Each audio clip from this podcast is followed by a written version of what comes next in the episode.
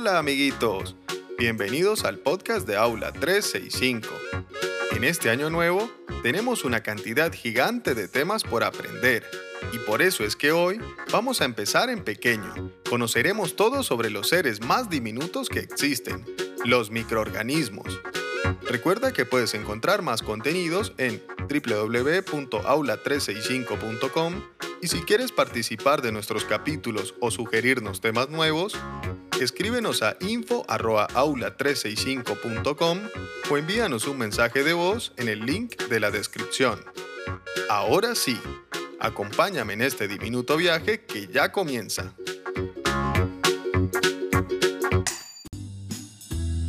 Hace un rato mi mamá me hizo botar el chocolate que estaba comiendo porque se me cayó al piso. Obvio, si el piso está sucio. No, en donde se me cayó el chocolate estaba limpio. Yo me fijé bien. No tenía ni tierra ni nada. Pero Mati, hay muchas cosas que no se pueden ver. Puedes creer que está limpio, pero en realidad está lleno de bacterias que pueden enfermarte.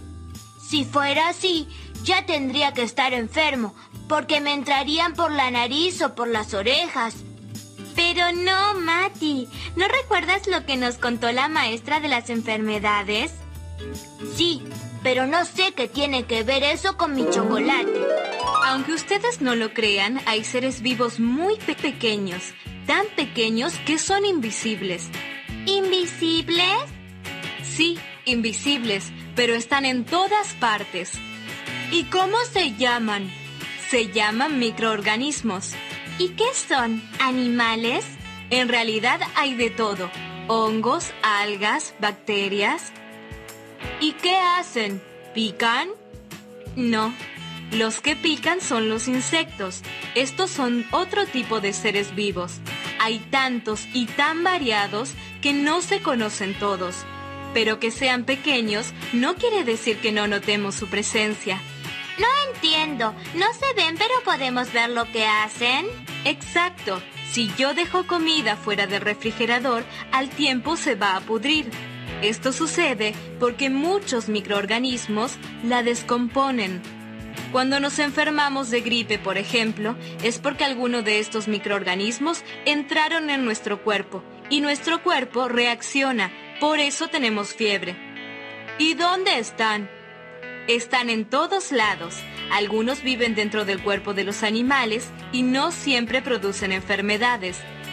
Pero entonces quiere decir que tenemos de esos microorganismos en el cuerpo en este mismo momento? Sí, pero no te asustes, porque a esos los necesitamos para digerir alimentos y para que nos ayuden ante el ataque de los que causan enfermedades. Entonces, hay algunos que son más buenos que los otros. Digamos que algunos nos perjudican y otros nos favorecen. Otro ejemplo de su utilidad la podemos encontrar en la fabricación de algunos alimentos como el yogur, el pan o el queso. Como verán, son muy variados y aunque son muy pequeños, tienen mucha importancia en nuestra vida. Por eso es que son muy estudiados. ¿Cómo se los estudia si no se los puede ver?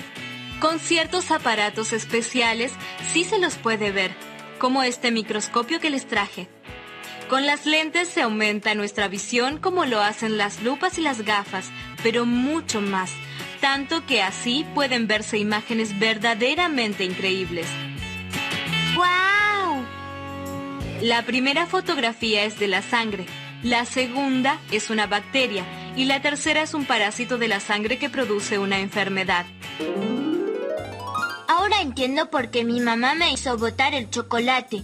Era para cuidar mi salud. Claro, igual que cuando nos lleva al odontólogo o cuando nos dan vacunas.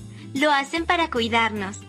Sí, no me había dado cuenta que los microorganismos están aunque no los veamos y tenemos que mantener la limpieza de todo nuestro cuerpo para evitar que puedan entrar en él y nos enfermemos.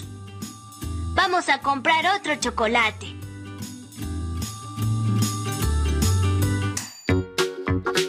Recuerda acceder al enlace en la descripción para que puedas descubrir más contenidos asombrosos. Ahora es momento de un recreo. ¿Estás listo?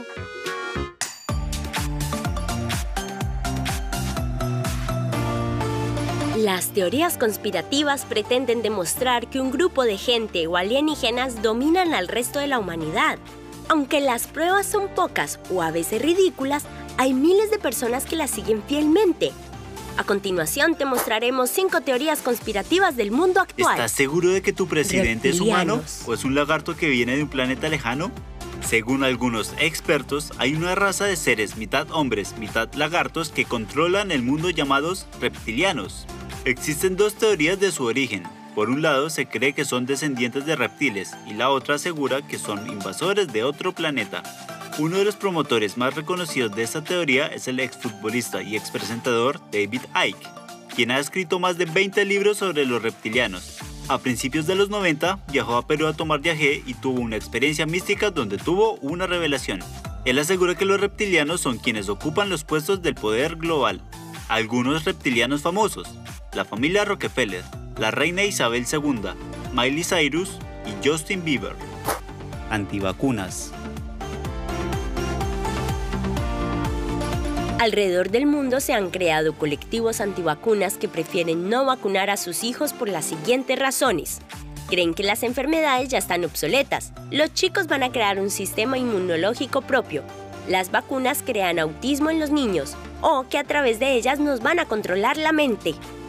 Los argumentos antivacunas no tienen bases científicas sólidas frente a todo lo que la medicina ha evolucionado a través de los años. El hecho de que las personas no se vacunen provocaría una epidemia de enfermedades que fácilmente se puede controlar. Por eso los profesionales de la salud recomiendan tener la cartilla de vacunas siempre al día. El terraplanismo es un movimiento de personas que se han dedicado a cuestionar la redondez de la Tierra. Su conclusión es que la Tierra es plana como una lenteja. La Sociedad de la Tierra Plana apareció a mitad del siglo XX asegurando que todo ha sido un invento de la NASA. El propósito para que nos hagan creer que la Tierra es redonda no se conoce, simplemente es pura conspiración. No creen en la gravedad. El centro de la Tierra es el Ártico y los bordes son una gran muralla de hielo. Algunos dicen que en Finlandia y Australia no existen. Aunque hay pruebas en fotos y videos de la redondez de la Tierra, ellos afirman que todo se trata de imágenes digitalizadas. Sus argumentos son débiles y pueden ser comprobados mediante simples pero serios experimentos científicos el hombre no llegó a la luna. Era la época de la carrera espacial entre Estados Unidos y la Unión Soviética. El régimen comunista ya había mandado un perro y un hombre al espacio. Estados Unidos entonces tenía que llegar a la luna primero según algunos conspiranoides, este alunizaje fue falso y todo fue una puesta en escena realizada en un estudio hollywoodense. Al parecer, el evento fue dirigido por el famoso cineasta Stanley Kubrick, a cambio de un lente especial que solo podría fabricar la NASA y que él utilizó en su película Barry Lyndon. Los encargados de hacer correr este rumor fue la misma Sociedad de la Tierra Plana. Las pruebas que estos grupos presentan son la bandera estadounidense flamea, a pesar de que no corre aire en el espacio. No se ven estrellas en el fondo del espacio. El módulo lunar, por su peso y tamaño, no era capaz de escapar de la Luna. Varios han perseguido a Neil Armstrong para preguntarle si él pisó la Luna y en algunos videos hacen un análisis de su lenguaje corporal como si dijera mentiras.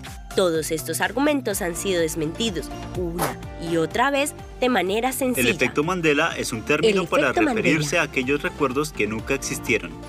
El término fue propuesto por la bloguera Fiona Bloom, quien afirmó recordar que el expresidente Nelson Mandela había muerto en la cárcel en 1990.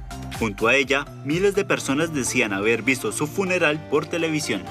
Lo sorprendente es el resultado de memoria colectiva, esto ha dado pie a crear explicaciones poco sólidas como por ejemplo que existen otras realidades paralelas y que los recuerdos se mezclan entre ellas.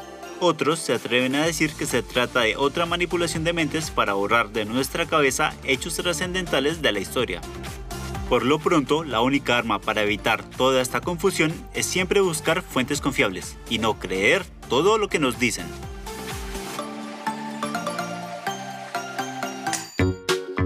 Eso es todo por ahora. ¿Te gustaría ser parte del próximo episodio? Envíanos un mensaje de voz en el link de la descripción o escríbenos a info.aula365.com y cuéntanos cuáles son tus planes en grande para este año.